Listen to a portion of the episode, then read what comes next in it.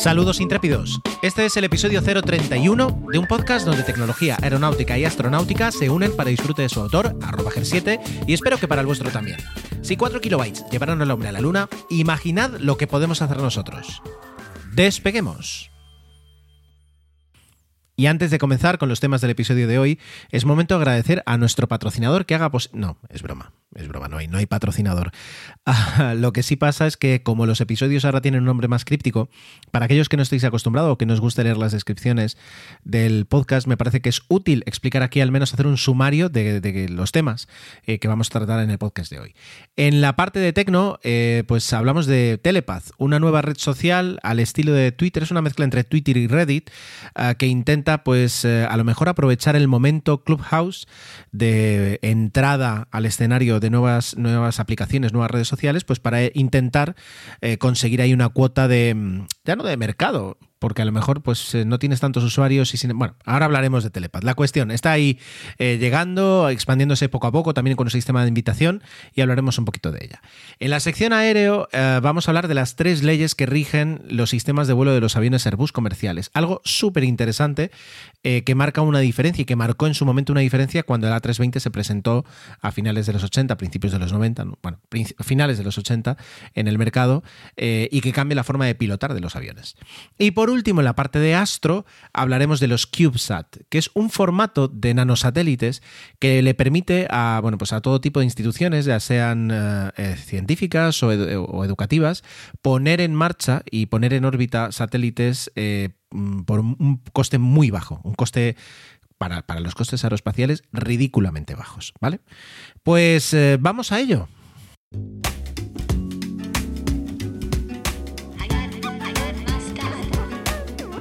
Arrancar una red social en el año 2020 eh, tiene mucho mérito. Y tiene algunas ventajas y unas cuantas desventajas. Ventajas, evidentemente, es eh, el haber podido aprender en los últimos 15 años de todos los errores, todos los problemas, todas las eh, iniciativas fallidas que han podido tener empresas de redes sociales, como puede ser Twitter, como puede ser Facebook, Instagram en su momento, hasta que se unió a Facebook, Reddit, TikTok, yo qué sé, Pinterest bueno, pues eh, esas, la, historia de esas empresas está plagada de éxitos y de fracasos y puedes aprender de los fracasos a la hora de lanzar tu propia red social. La desventaja es que no tienes usuarios. Y ya no es que no tengas, es que ya no tienes... Es decir, es muy difícil ganar usuarios. Clubhouse lo está consiguiendo, pero es más a veces por la curiosidad de la red social que no por la necesidad de, de, comunicarse con otras personas eh, de una forma nueva o de una forma especial. Pinterest la tuvo en su momento porque apostaba por algo nuevo. Pero Telepath se queda un poquito ahí en medio, porque ofrece, es una suma entre Twitter y Reddit, como comentaba al principio.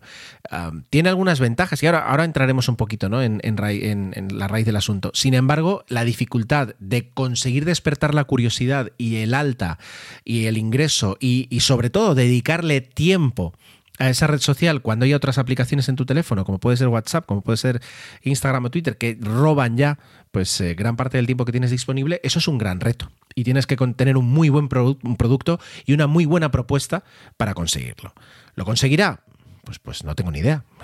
no. Si tú, si vamos, invertiría en bolsa si tuviera la capacidad de prever el éxito de estas empresas.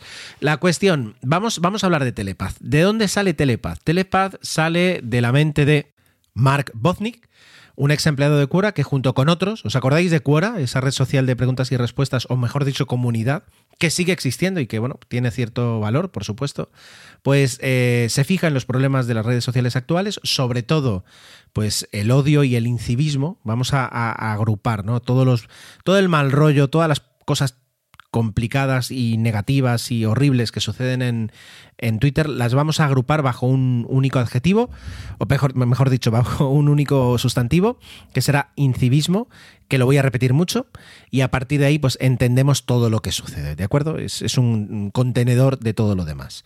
Bueno, pues se, se, da cuenta de que uno de los mayores problemas que tienen las redes sociales es el incivismo que hay por parte de muchos usuarios o de algunos usuarios, y decide poner en marcha una plataforma tecnológica o una red social donde se intente evitar ese incivismo. ¿vale? Vamos entonces ahora a dividir eh, lo que queda de sección en, tres partes, ¿no? Por una parte vamos a describir qué se considera civismo incivismo, Luego hablaremos de cómo pretenden conseguir llevar ese control y luego ah, nos centraremos un poquito en, cómo, cómo, funciona y cómo se describe la. Cómo, cómo, se, cómo podríamos escribir la aplicación y cómo funciona la, red social, ¿vale?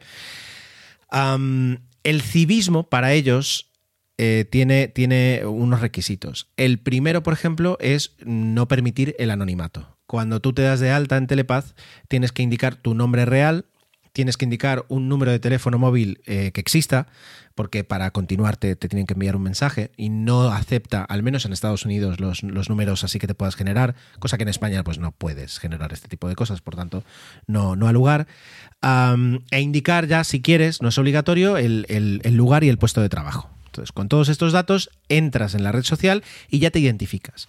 Si en Twitter mismo eh, no permitieran las cuentas anónimas, no sé qué porcentaje, pero a lo mejor un 30, un 40, yo creo que entre un 30 y un 60% de los mensajes incívicos que hay en Twitter desaparecerían. En el momento en el que fuéramos totalmente responsables con nuestro nombre y apellido y localizables en, a través de una denuncia de una forma muy fácil, si fuéramos así, tan, bien localizables, pues muchos mensajes no saldrían. La gente se lo pensaría dos veces antes de, poner cualquier barbaridad. Eh, bueno, pues Telepath apuesta por eso, por, no tener eh, anonimato para poder hacerlo. Lo segundo es eh, que los mensajes que tú publiques se eliminan a los 30 días, se borran a los 30 días. Tú, los puedes seguir viendo, tienes un archivo con todo, lo que has hecho, pero los mensajes de los demás se borran a los 30 días. Tiene una, tiene una ventaja y es el, no ah, utilizar tus opiniones del pasado para comprometerte a ti en un presente y en un futuro. A lo mejor no es una medida que luche contra el incivismo, ahora que la menciono así en voz alta, pero sí es un poquito liberadora, ¿no? Es decir, el, el, ya no soy esclavo de mis tweets pasados, sino, sino que simplemente pues puedo cambiar de opinión. Y luego eh, tiene unas reglas que os voy a describir ahora, que están presentes cuando te das de alta, y luego cada vez que le das a responder, al lado del botón de responder, eh, te permite, al lado del botón de publicar la respuesta, eh, tienes un corazón que te dice reglas. Entonces lo tocas y te dice, os la resumo, porque están en inglés y os la resumo. Eh, te dice be kind, o sea, sé bueno, no seas malo, no ataques a la gente o no insultes lo que publican, asume que la gente tiene buenas intenciones y si una persona razonable piensa que está siendo un idiota, ah, no es, o sea, no está bien. Y si estás constantemente en la línea entre lo, bueno y lo malo, tampoco está bien. Luego te aclara que, por supuesto, no significa que no puedas ser crítico, sino que simplemente mm, seas agradable y seas respetuoso a la hora de, expresar tu, crítica o tu opinión eh, contraria a lo que una persona está diciendo. Luego lo que te dice es que no se permiten los ataques basados en la identidad de una persona. Es decir, no se permiten eh, pues, eh, responder eh, atacando o, haciendo la mención o, referencia a la raza, la religión, el origen étnico, la nacionalidad, discapacidad, sexo, orientación sexual o identidad de género. ¿Vale?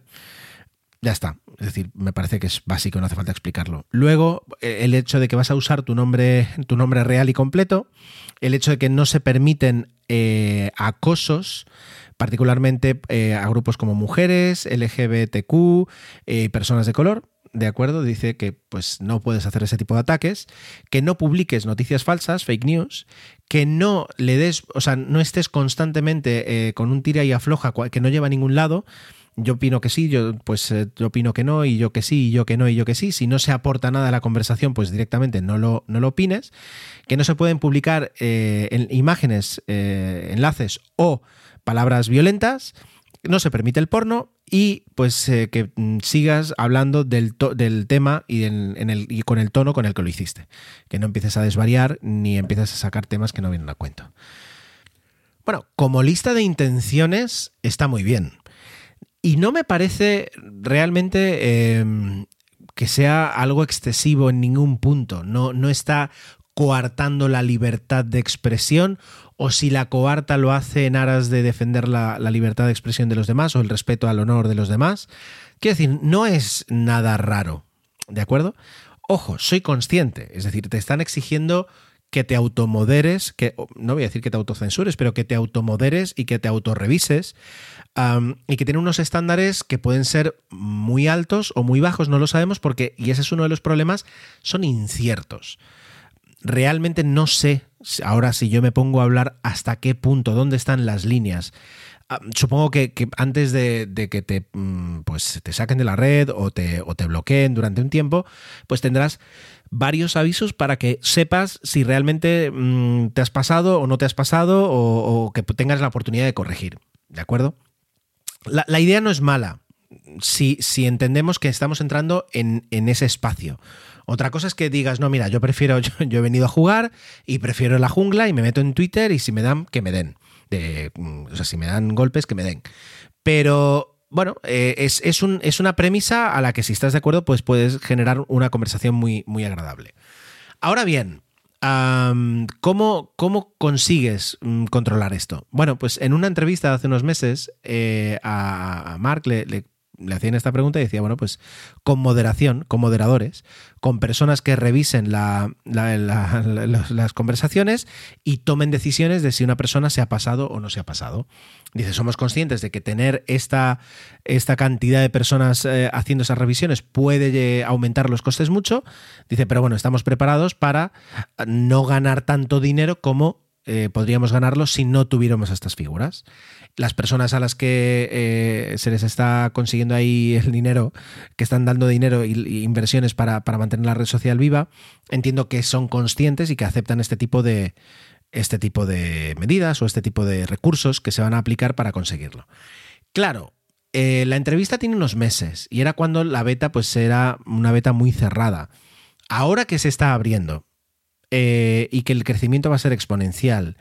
Yo no sé hasta qué punto va a ser sencillo, fácil o, no lo sé, mantener este tipo de moderación y asegurar que las conversaciones son, eh, tienen una calidad alta. Mm, y luego, por ejemplo, el tema de los idiomas, porque de momento todo lo que he estado comentando, eh, perdón, leyendo en la red social está en inglés directamente. Entonces, ¿están preparados para manejar conversaciones en diferentes idiomas? Ah, sobre todo cuando eres una, una, una, startup de Silicon Valley donde pues eh, piensas que todo el mundo pues, es, exactamente igual que tú y que habla igual que tú. Es decir, el nivel de, ironía que pueden tener algunos idiomas es muy alto, o yo qué sé, los dobles sentidos, no lo sé. Van a, van a contratar gente de diferentes idiomas, van a estar, si son personas que viven, yo qué sé, en Sudamérica, van a estar al tanto de todos eh, los modismos que hay en España y viceversa me despierta dudas y yo creo que es aquí donde puede un poquito eh, pues hacer aguas la estrategia. Ellos sabrán, por supuesto, y lo tienen mucho más pensado que yo, pero al menos el hecho de obligar a, que seas tú, a que yo sea Gerardo Rato en, esa red y no sea, pues, yo qué sé, pues, eh, Troll número 4, em, ya va a servir para limpiar gran parte va a hacer que personas que normalmente pues eh, entran a, golpear y luego huir, pues no, no les merezca la pena. ¿Vale? Bueno, vamos a ver qué, tal les funciona.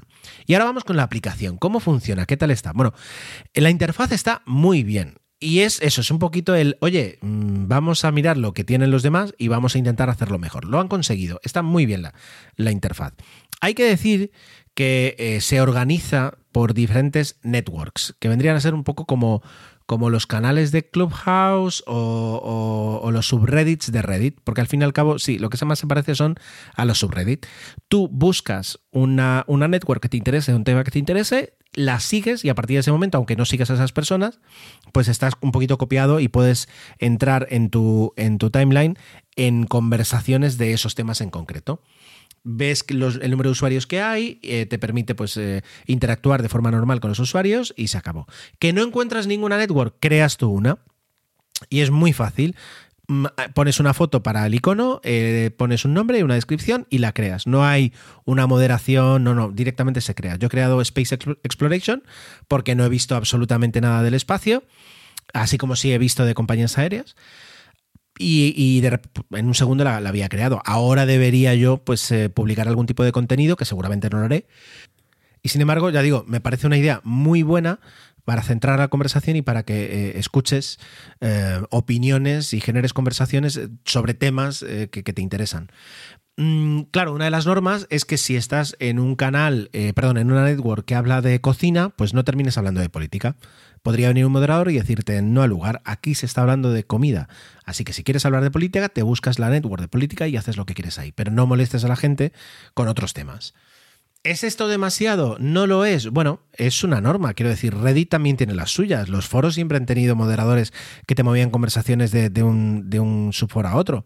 Así que tampoco me parece excesivo si todos sabemos a qué hemos venido, a, qué hemos venido a esta red social.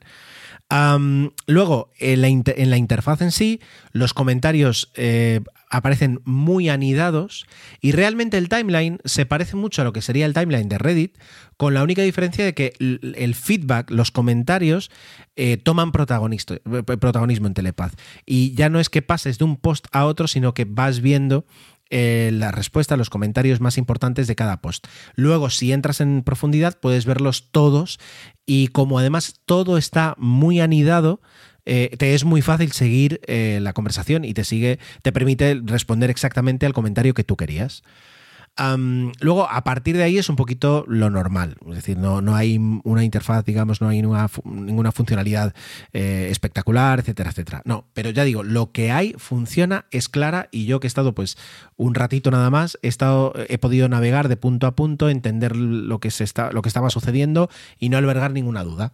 Que ya a mi edad a veces creo que debe ser normal que no termine de entender cómo funcionan algunas aplicaciones, como me pasó en su día con Snapchat y todavía lo tengo como un trauma.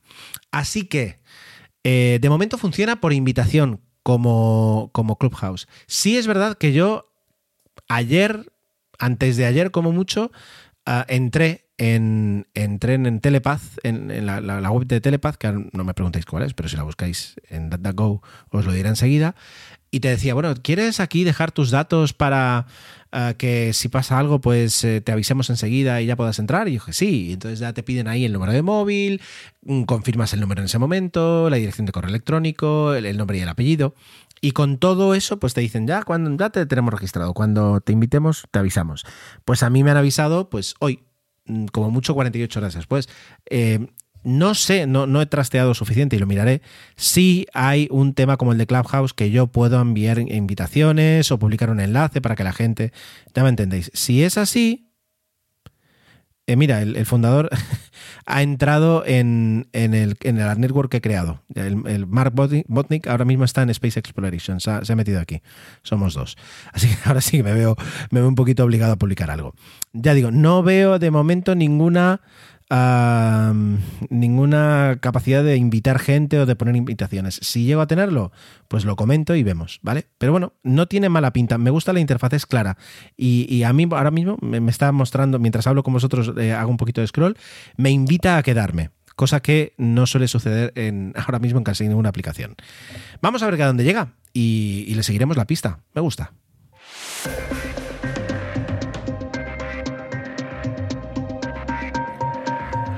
Cuando a finales de los 80 Airbus hace eh, su gran apuesta, ¿no? Ellos habían entrado pues una década, una década antes con el A300 y el A310, un avión que es verdad que ocupó un, lugar, un, nicho vacío, que era el de los aviones de doble pasillo y larga distancia.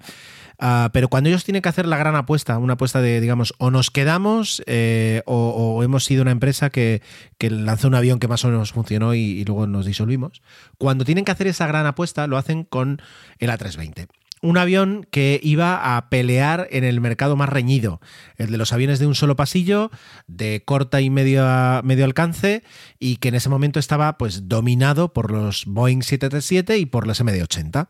Dos aviones muy conocidos, eh, con un pasado eh, con un gran pasado, es decir, y con, décadas de experiencia, pilotos, pasajeros, y la industria entera estaba acostumbrada a estos aviones, y de repente llega Airbus con una apuesta totalmente nueva, ¿no?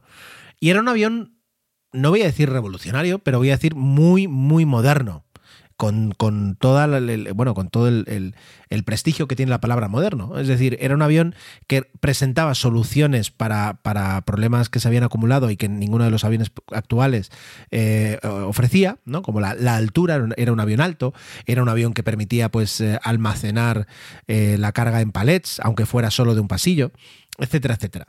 Y una de las ventajas que propone es una cabina con unos controles fly-by-wire.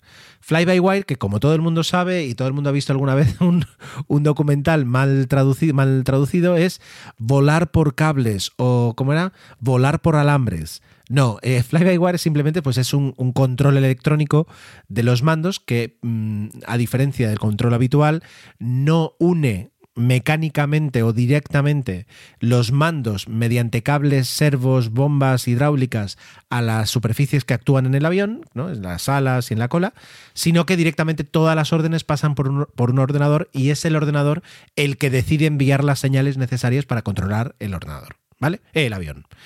algo que se había visto con el Concorde, pero de manera excepcional y no eh, hecho de una forma electrónica moderna y que eh, Airbus aquí dice, sí, vamos a apostar por ello y vamos a cambiar un poquito la forma de volar.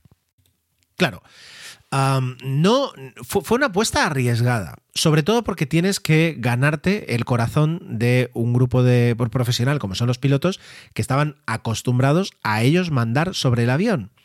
Y bueno, aquí Airbus, bueno, disculpad, Airbus, Airbus, mm, no sé cómo pronunciarlo correctamente, ¿vale? Así que eh, entended que lo hago con la mejor intención. Pues aquí Airbus dice, em, no vamos, a, no vamos a, permitir más que el piloto domine el avión. Eh, el ordenador va a dominar el avión. Y el piloto lo que va a hacer va a ser dar instrucciones al ordenador.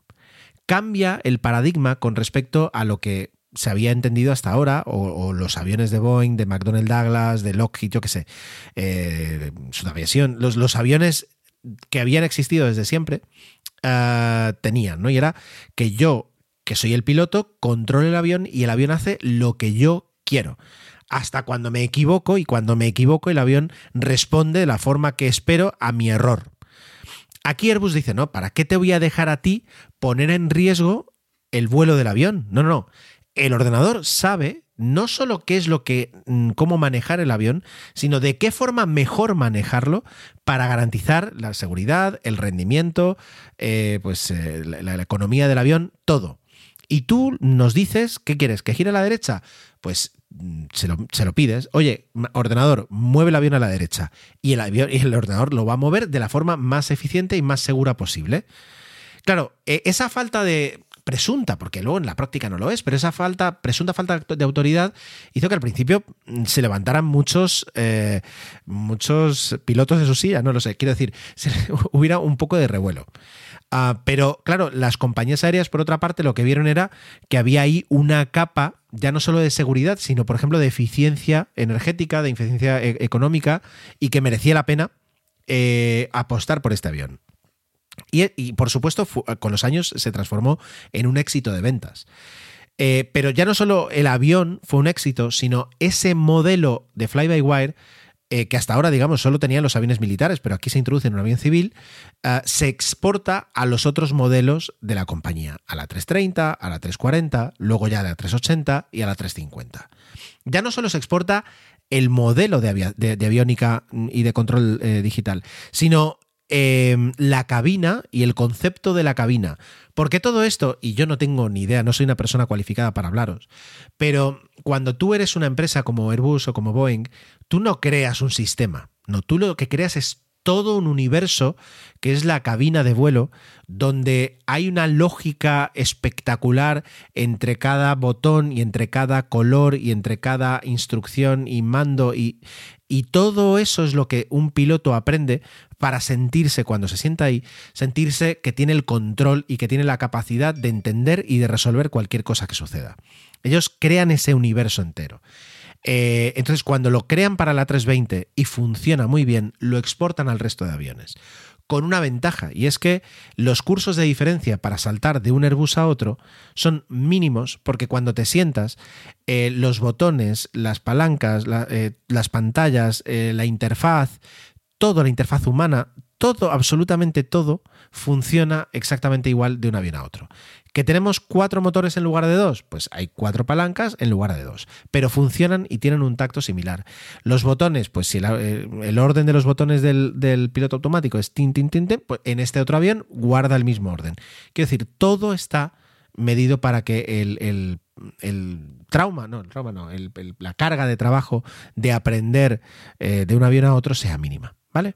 Y llevo 10 minutos hablando y todavía no he hablado de lo que son las leyes. Porque claro, cuando es el ordenador el que gobierna el avión, tienes que crear de alguna forma unos sistemas de redundancia, unos sistemas de emergencia, pero sobre todo comunicarle al piloto cómo está funcionando el ordenador a la hora de controlar el avión, ¿vale? Por tanto, de ahí Airbus lanza tres leyes para, para, informar al, piloto de cómo está, se está comportando el avión con respecto al ordenador, que son la ley normal, la ley alternativa y la ley directa. Luego hay una cuarta ley que es la ley mecánica, pero eh, esa será un pequeño asterisco. En la ley normal, el avión vuela como debe volar y como el, eh, el ordenador cree que tiene que volar. Por ejemplo, os pongo un ejemplo. Si yo de repente digo, pues ahora me vuelvo loco y quiero hacer un tonel con un avión, ¿no? Es decir, quiero girar lateralmente el avión para que dé la vuelta entera. Cojo el mando, eh, que ya sabéis que no es un mando central como el que estamos acostumbrados a ver en los aviones, unos cuernos, sino que es un joystick, que lo llaman side stick. Pues cojo el side stick y giro toda la derecha porque quiero dar un tonel al avión. Cuando el ordenador detecte que el, avión ya está girando al máximo a la derecha antes de salir de su envolvente de vuelo, salir de, los márgenes seguros en los que se desarrolla el vuelo, eh, el ordenador para. Y el piloto puede hacer lo que le dé la gana, pero el ordenador para y no lo hace.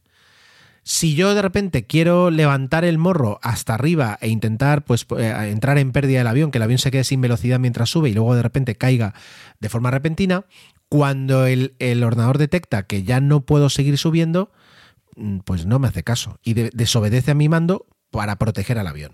Eso es lo que es la ley normal. Por supuesto, muy grandes rasgos. Yo he estado leyendo exactamente un poquito más cómo funciona y podríamos entrar aquí en un debate, pero ni tengo los conocimientos como para dar más pasos sin mojarme los pies, ni tampoco creo que sea necesario para explicar lo que funciona. Esa es la ley normal. Puede haber circunstancias eh, que activen lo que se llama la ley alternativa. Y esa ley está menos protegida. ¿Qué circunstancias son? Pues, por ejemplo, ¿qué ocurre si falla eh, el timón de cola? Si de repente algunas de las partes del timón de cola que controlan el, vuelo del avión fallan eh, o el sistema directamente detectan que no son fiables. Pues todo ese conocimiento que tiene el avión para, volar seguro eh, empieza a menguar, empieza a dudar empieza, pues si no puedo contar con esto, pues a lo mejor ya no puedo hacer todo esto automático. Y le entrega al piloto parte de esas decisiones. La ley alternativa se divide en dos partes, en la, en, la 1 y en la 2. La 1 eh, sigue controlando, digamos, algunas partes del vuelo, pero en otras eh, ya te está dando más control. En una segunda ley, pues hace lo contrario, ¿no? En función de los sistemas que pueden fallar, te entrega el control directo del avión de una parte o de otro, ¿no? Del cabeceo o del arabeo o del guiño. Es decir, va cambiando. Y llegado el caso, si las circunstancias lo obligan, puede llegar a pasar a la ley directa. Y en la ley directa básicamente es, oye, el avión es tuyo, haz con él lo que quieras. Por supuesto, resumiendo, si alguien controla mejor este tema, que no se me enfade. Por supuesto que estoy haciendo un resumen muy grande, ¿no? Estoy condensando cientos de páginas en, una sola frase. Pero básicamente le entrega el control al avión, al piloto y le dice, oye, tú verás. Por ejemplo, bueno, luego hay una ley mecánica y es que eh, los pedales y, los, eh, bueno, las ruedas de trimming son mecánicas, son, tienen una actuación mecánica con respecto al avión y desde ese, podrías utilizar esos mandos para de alguna forma controlar el avión si, por ejemplo, todo lo demás fallara, ¿no? Pero es una ley, digamos, es la cuarta ley. Las tres principales son estas. ¿En qué circunstancias? Yo, por ejemplo, y algún día podemos hablar de accidentes, cuando me leí el informe del Air France 447, que fue un accidente que me dejó muy tocado en su momento a mí, lo que vi es que el avión de repente se encontró en unas circunstancias eh, meteorológicas y operativas, volando a una altitud, con unos parámetros de temperatura, de sustentación, de etcétera, etcétera, lo que se llama, que alguien me explicó hace poco por, por Twitter, ah, no, tengo la cabeza puesta para decir quién, eh, lo que se llama el coffin corner, que es el, la esquina del, ataúd, ah, estás en un momento tan complicado que el avión ya no tiene respuesta, así que dice, oye, yo no sé cómo salir de aquí solo, así que te entrego los mandos del avión e intenta salir tú. Por supuesto, eso va a suponer colocar el avión en una situación comprometida, ya sea de velocidad, ya sea de inclinación. Los pasajeros pues van a notar pues un vuelo muy brusco, pero como eh, yo no puedo, yo no soy capaz de asumir esa responsabilidad y tú como piloto pues sabrás y valorarás hasta qué punto tienes que llegar para conseguir salvar el vuelo, pues eh, avión tuyo, arréglatelas tú. Y entonces en, en ese accidente el avión pasó ahora no me acuerdo si a la ley directa, pero sí al menos a una de las leyes alternativas. Y le otorgó más capacidad a los pilotos para salvarlo. Aún así no lo, no lo pudieron salvar y da para otro tema de conversación. Pero esas, esas eh, leyes funcionan y los pilotos de Airbus se las conocen al dedillo porque el avión te avisa y te dice cuándo te entrega más autoridad sobre el mismo, sobre el control del mismo. Bueno, iba, antes a decir que Boeing funciona de una forma diferente. Boeing básicamente tiene un modo primario y un modo secundario porque tanto el 777, el 787 y el 747-8, esos tres aviones ya tienen, bueno, y ahora el 737 MAX, el 737 MAX creo que también, pero me estoy mm, pillando los dedos. Ah, tiene un sistema de fly-by-wire también, pero no utiliza la misma, la misma lógica que tiene Airbus eh, para ello.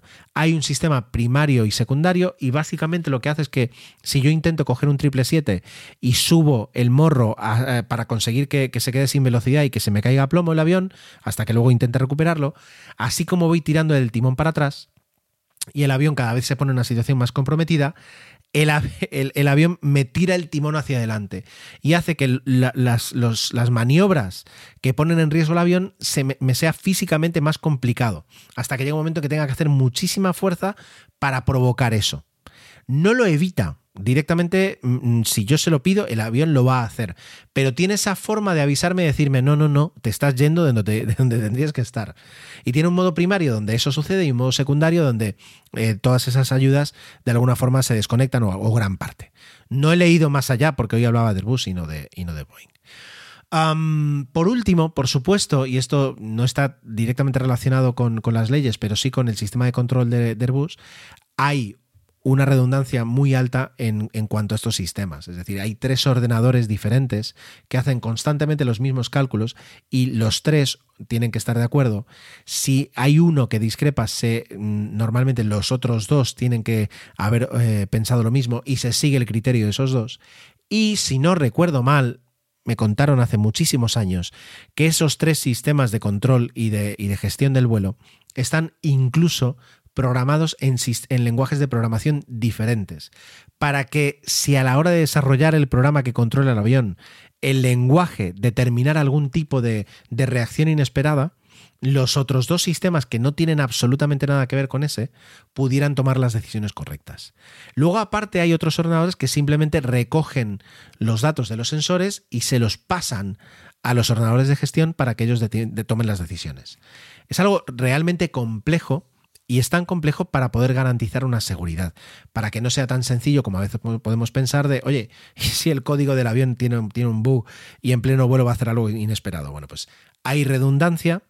Y luego están, por supuesto, los pilotos. Y los pilotos eh, son informados de esas leyes y a partir de ese momento pueden tomar decisiones y, y casi siempre, prácticamente siempre, son las acertadas. Así que así funciona, así funciona el cerebro de un Airbus. ¿Qué os parece?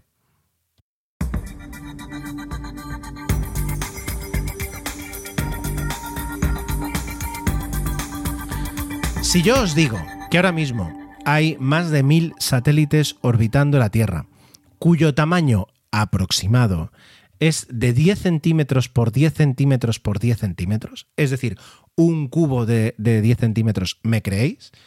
Bueno, pues sí, creedme porque es verdad. Quiero decir, además, si lo, si lo buscáis, lo, vais a encontrar. Dependiendo de dónde miréis, pues vais a ver 1500, 800, 1300, depende un poquito de la antigüedad de la fuente, pero seguro que más de 1000 ahora mismo hay. Y eso es gracias a un estándar que se llama CubeSat. Y os voy a hablar de él. Es muy importante porque la exploración espacial, al fin y al cabo, intenta responder a, un, a, una inquietud mm, filosófica humana que es la de explorar, la de conocer lo, lo desconocido. Pero si al final esa exploración espacial, tan espectacular como puede ser la del rover Perseverance, depende de tener miles de millones de dólares o cientos de millones de euros en investigación, en desarrollo, en equipos, en instalaciones, en años de preparación para luego poder conseguir esos resultados, eh, entonces al final te estás quedando con un grupo muy pequeño de gente con un grupo extremadamente reducido. Y en los últimos años eh, se ha mejorado muchísimo la comunicación de lo que se hace para poder invitar a más personas. Pero ¿qué ocurre si tú quieres participar, pero no como espectador, sino como actor? Bueno, es verdad que todavía ahora mismo esa democratización del espacio en cuanto a vuelo humano eh, no está llegando prácticamente. Sí es verdad que las cápsulas que ha contratado la NASA para, para abastecer de astronautas a la Estación Espacial Internacional, que son la, la, Dragon de SpaceX y la, Starliner de Boeing, son privadas y yo como ciudadano podría contratar un lanzamiento de una de esas cápsulas y quedarme ahí solo yo con pues, escuchando música mientras estoy en el espacio y vuelvo al cabo de unas horas. Yo lo puedo hacer, ya son cápsulas privadas. Pero todavía dista mucho de poder, eh, como se dice, utilizar el, el verbo democratizar, ¿no? Es decir, sin embargo, lo que sí tenemos eh, bien democratizado desde hace muchos años son los, el lanzamiento de satélites. Ya no depende de grandes corporaciones con miles de millones y años de preparación, sino que universidades, centros educativos, centros de investigación o estados que no tienen grandes presupuestos o no quieren depender de terceros, terceros países para, para mm, gestionar, gestionar sus comunicaciones o gestionar sus observaciones, pueden utilizar el estándar CubeSat para lanzar satélites a un coste muy bajo. Y para entenderlo mejor vamos a hablar un poquito de la historia ¿no? de CubeSat. Al fin y al cabo, CubeSat es un estándar, no es un, conjunto de sistemas, no es una empresa, no hay una marca, digamos, detrás, sino lo que es un estándar que se describe eh, pues más o menos en el año 99, por dos profesores universitarios. Por una parte tenemos a Jordi Puig Suari, espero que eh, tenga pronunciación catalana su nombre, de la California Polytechnic State University, y luego Bob Twix de la Stanford University. Es este segundo, Bob Twix, eh, que después de conseguir colocar un satélite en, órbita, pues a mediados de los 90, se da cuenta de que es muy complicado para eh, las universidades o para los centros, centros educativos conocer y cumplir todos los estándares que cualquier empresa lanzadora de cohetes eh, te permite, eh, es decir, te requiere en un satélite para poder ponerlo en órbita. Es decir, todas las, certificaciones, todos los controles, es, algo muy complicado. Y, y tengamos en cuenta que en aquella época no existía un, un, negocio todavía, un mercado de, satélites pequeños, de lanzadores de satélites pequeños. viajaban, digamos, como, como, carga secundaria en el lanzamiento de satélites mucho más grandes y tenían muy poca prioridad. Y justamente como el, lanzamiento era para otro satélite muchísimo más caro y muchísimo más complejo, eh, para admitir que en ese mismo cohete viajara otra carga, había unos, unos, eh, unos requerimientos durísimos, ¿vale? Entonces describen un estándar que intenta ayudar a, quien lo siga a simplificar el proceso de fabricación, a saber a qué se puede enfrentar, qué tiene que descartar, etcétera, etcétera, etcétera. Disculpad. Eh, tiene éxito y, lo que permite es crear una serie de, satélites sabiendo qué tipo de eh, materiales, qué tipo de... Em, sí, materiales en cuanto a las baterías, materiales en cuanto al combustible, en cuanto al material para las antenas, eh, qué tipo de em, fuerzas y qué tipo de vibraciones tienen que estar certificados para que luego funcionen.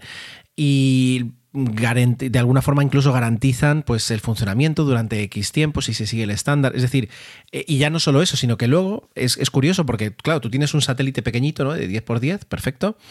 ¿Cómo, cómo, ¿Cómo lo lanzas? Es decir, vale, el cohete te lo coloca en órbita, pero ¿cómo se desprende del cohete?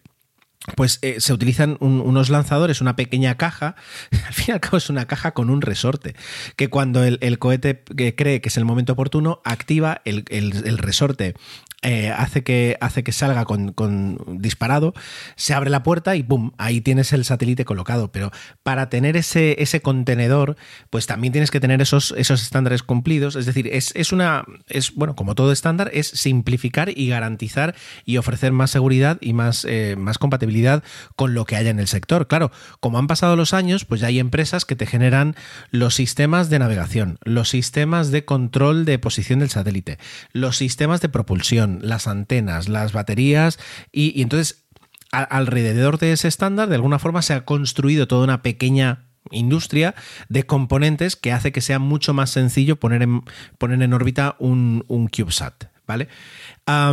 luego, como, como, todo, se ha ido evolucionando, es decir, y tienes el, eh, diferentes formatos de CubeSat. Todos tienen como origen el, estándar 1, perdón, es decir, el, modelo, digamos, 1U, que es una unidad, que es 10 por 10 por 10, y más o menos un kilo 300 como máximo de peso. Pero luego, es decir, tú puedes mm, crear un satélite que sea un 2U, que es un CubeSat al lado de otro. Puedes crear un 3U, que son 3. Puedes crear un 3U más. Y un 3U más eh, son tres cubos y luego alrededor, eh, o sea, en uno de los extremos tienes un pequeño cilindro que a veces se utiliza pues para paneles solares más grandes o a veces se utiliza para eh, para antenas o incluso para velas solares, que algún día, me lo apunto como tema, podremos hablar de los modos de propulsión alternativos que hay ahora mismo en, el espacio. ¿no? Más allá de motores de químicos, pues eh, motores eléctricos, velas solares, etcétera. Porque justamente el estándar también regula qué tipo de propulsión puedes tener, teniendo en cuenta que, claro, es lo que dice, la, propulsión de las naves espaciales o de los, de los, eh, sí, de los satélites suele intentar tener mm, componentes químicos que acumulen mucha energía en poco espacio, es decir, que tengan una gran energía específica, eh, y sin embargo, pues eh, a la hora de colocar una segunda carga en un, en un cohete, lo que no quieren es tener algo que sea peligroso, que tenga un compuesto químico muy peligroso y por tanto quedan anulados y se utilizan otros que no, los, no son tan potentes, pero que son más seguros. Lo que pasa con los tipos de, eh, sustancias químicas para la propulsión pasa puede, lo mismo para el almacenamiento de la energía eléctrica con las baterías de litio, es decir, que están limitadas hasta cierto, hasta cierto tipo. Eh, el estándar CubeSat cubre, pues ya digo, desde luego incluso el control de eh, attitude, como sería, ahora lo estoy leyendo en inglés, el control de posición, el control del, comportamiento del satélite. Claro, cuando el satélite se lanza, muchas veces queda girando, no queda, no queda recto y perfecto sin moverse en órbita, sino que va dando vueltas sobre sí mismo hay algunos satélites que puede funcionar eh, ese, ese, giro, porque si son de comunicaciones y tienen una antena omnidireccional, pues perfecto. Pero, por ejemplo, Planet Lab, que es una empresa que, trabaja con CubeSats, pero que ya tiene un, trabajo muy definido y es eh, eh, sacar imágenes, sacar imágenes satélite de la Tierra y ofrecer esas imágenes profesionalmente para que luego te las compre, yo que sé, Google para hacer Google Maps o te las compre una, empresa para mm, revisar el caudal de un río, etcétera, etcétera. Es decir, Planet Lab trabaja con imágenes de la Tierra constantemente y utiliza eh, pues su propia flota de satélites que están basados en CubeSat. Claro, ese satélite tiene que estar perfectamente orientado hacia la Tierra y irse moviendo cada vez que lo necesita para eh, sincronizarse con, con el plano de la Tierra. Entonces, para eso utilizan unos sistemas de control de posición del satélite que suelen basarse en giróscopos, pero luego puede que necesites un, rastreador de estrellas para poder colocar el satélite en la posición correcta. Todos esos sistemas eh, están descritos más o menos dentro del, dentro del estándar. Ya no solo dentro del estándar, sino que, como decía antes, hay una industria alrededor de ello que te permite comprar componentes para, satélites eh, CubeSat. Ya hablando un poco, por ejemplo, del tema de los costes, ¿no? Que es decir, como podréis imaginar, alguien puede pensar, vale, y con todo esto, es decir, es, descabellado pensar que yo podría tener mi propio satélite. el Intrépido Sat. Eh, bueno, no es descabellado, de hecho se han hecho incluso proyectos de crowdfunding para, para, conseguir el dinero necesario para construir un satélite. El tema es ¿para qué? Si eres una universidad puede tener sentido eh, que, que, reúnas cierta cantidad de experimentos científicos y lo lances en un satélite. Yo hablando hace años con un profesor de universidad, comentaba, y, es una opinión bastante juiciosa, es, vale, ¿y realmente hace falta a veces eh, lanzar un satélite para demostrar que tus, eh, que tus experimentos o que tus investigaciones son correctas. No se puede hacer de una forma ya no solo más económica, sino más ecológica. Tienes que dejar luego durante un tiempo un, un elemento orbitando solo para poder decir mi universidad ha lanzado un satélite a veces hay, mucho ego en todo esto y hay mucho pues eh, titulitis, ¿no? Es decir, esta universidad ha lanzado dos satélites. Realmente a lo mejor no hacía falta o sí, no lo sé, pero bueno. Ahí está el tema. El coste, el coste es un poco lo que tú quieras, ¿no? Es decir, eh, eh, hay, satélites CubeSat que han, costado millones de, millones de dólares porque querían, por ejemplo, pues eh, investigar nuevas formas de propulsión con velas solares y la construcción y esos materiales pues implican millones de dólares. Hay satélites más sencillos, de hecho hubo dos que, vivieron por allá en 2013, que eran los Ardusat, que estaban basados en un Arduino que era el, el, el, cerebro del, del, satélite pues, y tenían una, una, funcionalidad muy básica como, como transmisor de radio, ¿no? Es decir, eh, es un poco lo que, lo que tú quieras. Y luego, por ejemplo, PlanetSat con, con los satélites Dove son, son satélites que, que trabajan, que, que, recogen imágenes aéreas, eh, imágenes satélite, perdón, las envían a, las envían a la Tierra. Quiero decir, no es aquello que digas, no, bueno, es, un, es una ñapa para, para poder tener algo. No, no. Es decir, eh, con el tiempo y además la mini, miniaturización he parado el podcast para que me saliera la palabra bien. Pues con la miniaturización de los componentes cada vez es más potente y se puede hacer más en menos espacio. O sea que por esa parte eh, tiene mucho sentido. Y entre y por otra parte los CubeSat, antes os decía que a lo mejor no son muy ecológicos a la hora de, de lanzar un satélite más por ego o que por necesidad. Por otra parte, son muy ecológicos cuando de repente con un satélite que pesa 3 kilos puedes hacer lo mismo que con un satélite que pesaba 150 kilos o 500 kilos hace 10 15 o 20 años. Es decir, en ese aspecto, por, por esa parte, vamos mejorando. Y por ir acabando, pues vamos a mencionar un par de, de, curiosidades, ¿de acuerdo? Por una parte está la misión Marco, eh, que se lanzó en 2018 con la sonda InSight de la NASA y que es curioso, es decir, la, propia sonda que, que, va a Marte eh, se lleva sus dos CubeSat, sus dos pequeños eh, satélites que deja en órbita antes de, de llegar a, Tierra, de aterrizar en, Marte. Y esos dos satélites que se quedan orbitando alrededor de Marte garantizan y mejoran las comunicaciones que tenía la sonda con la Tierra, haciendo pues eso, de satélites, satélites de comunicaciones, pero ya no solo orbitando la Tierra, sino en este caso, en esta misión, orbitando Marte. ¿De acuerdo? Otra curiosidad, los satélites se lanzan ya no solo desde cohetes como puede ser el Rocket Lab, como pueden ser los Soyuz o los Falcon 9, sino que ahora también, es decir, y desde hace un tiempo, eh, los lanza la Estación Espacial Internacional. La, Estación Espacial tiene en, en dos de sus compuertas, con esclusas, o no recuerdo el nombre exacto, entre compuerta y esclusa, más o menos, uh, tiene dos lanzadores, uno de la propia estación, desarrollado por, por la NASA, y otro que es privado, eh, y entonces eh, pues se, llevan a cabo pequeñas tareas comerciales. Eso significa que cuando te llega una Soyuz con cargamento que te dicen llega a 2.000 kilos en experimentos para, para, la estación espacial, pues a lo mejor de esos 2.000 kilos llegan 4 o 5 kilos eh, que son satélites CubeSat que luego se colocan en los lanzadores que hay en esas compuertas y se lanzan al espacio quedando orbitando pues durante un tiempo. De hecho, había leído por ahí que eh, Birmania, Myanmar, que ahora tiene este golpe de estado militar, que, parece que está causando muchos, muchos muertos, o sea, que está causando, tiene sus problemas, bueno, como suele ser habitual en un golpe de estado militar o normal, pues eh, la estación espacial tenía y tiene en órbita el primer satélite que había desarrollado este país junto con, junto con la JAXA japonesa, con la, la, Agencia Espacial Japonesa, y que iban a poner en órbita para proporcionar información sobre las lluvias y los monzones, etcétera, etcétera. Pero ahora eh, se teme que ese, ese pequeño satélite se, se, pudieran ya no reconfigurar, sino directamente aprovechar los datos que puede recoger para utilizarnos, utilizarlos uh, de forma torticera por parte de los, de los dirigentes actuales eh, y darle un uso más militar. Por tanto, ahora mismo no lo van a lanzar, van a esperar a que se aclare. Sí es verdad que dicen que los datos los recoge la JAXA y luego se los pasaban a ellos, por tanto, no podrían hacer uso de los datos si no quisieran, pero bueno, pues ¿para qué lanzarlos si lo puedes tener ahí en, un armario de la, de la, misión esperando pues, a, a, que se aclaren las cosas y, puedas lanzarlo. Están, como, como veis, eh, pues permitiendo y abriendo el espacio para todos en ese aspecto. Y luego, por último, está el tema de, pues, de, la basura espacial. Es verdad que, claro, cuantos más satélites, pues más basura, eh, mayor es el problema, Entiendo, por lo que he leído, o mejor dicho, por lo que no he conseguido encontrar, que actúan como cualquier satélite eh, normal.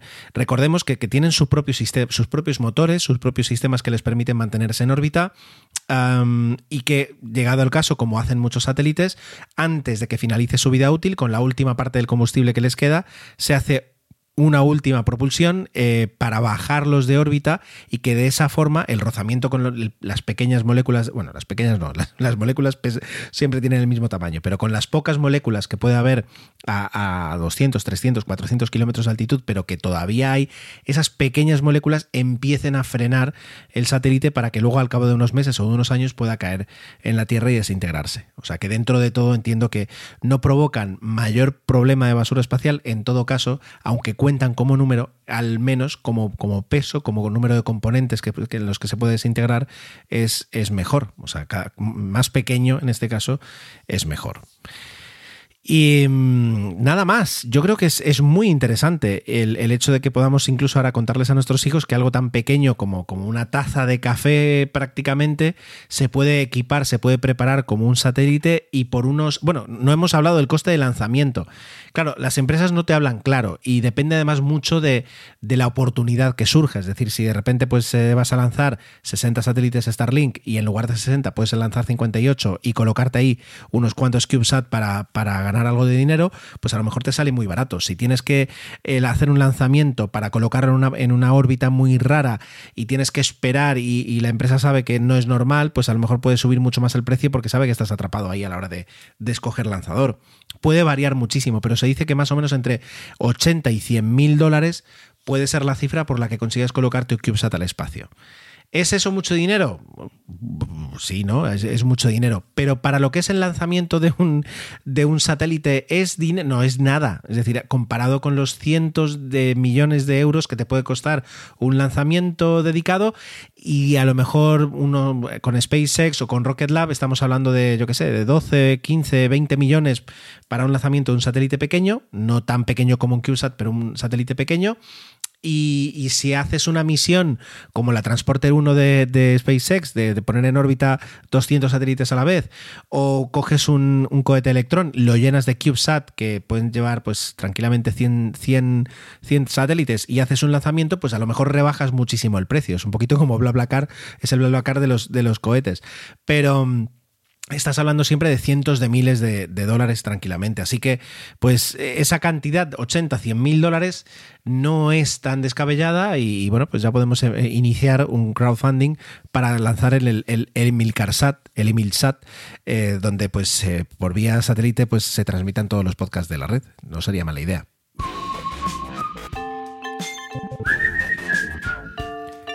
Había comentado en el último episodio que este sería donde hiciera una recopilación de todo el feedback que, tenía pendiente de, comentar y de responder. Bueno, hoy he hecho, a lo mejor es, es, por el cansancio que acumulo porque me estoy haciendo mayor, los cambios de horario me tienen muy tirado, o me estoy haciendo mayor o mis hijos son muy pequeños, no sé, una de las dos. Pero no he encontrado prácticamente ningún feedback nuevo en las últimas semanas, lo cual no me extraña, eh, dado que a veces no soy lo ágil que debería ser con vuestro feedback y, toda la paciencia tiene un límite, así que por esa parte lo entiendo, eh, pero bueno, yo ya estoy agradecido con el hecho de que escuchéis el podcast porque para mí es, es, eh, es algo que me, que me, gusta mucho, sentarme aquí y grabar sabiendo que eh, lo vais a poder escuchar y, lo vais a poder disfrutar si, si, es así. Dicho como sea, pues eh, esto es todo esta semana. Gracias, gracias por el tiempo que habéis dedicado a escuchar este episodio y en realidad todos los episodios de, de Intrépidos vuestros comentarios, como siempre, van a ser muy bien recibidos y acumulados para luego poder tener una sección tan, tan divertida y tan bonita como la que hemos hecho otras veces en otros episodios. Y eso lo tenéis en emilcar.fm barra intrépidos, tenéis todos los medios de contacto de, del podcast y además podéis echar un vistazo, cotillear y ver los otros eh, podcasts de la red, que son muy interesantes, muy variopintos y de alguna forma pues se combinan todos entre ellos. La verdad es que es una pléyade de temas y eh, estilos de podcasting muy diferente eh, que hace que sea única la red de Emilio y por la cual le estoy muy agradecido de pertenecer a ella. Nada más, nos escuchamos la semana que viene.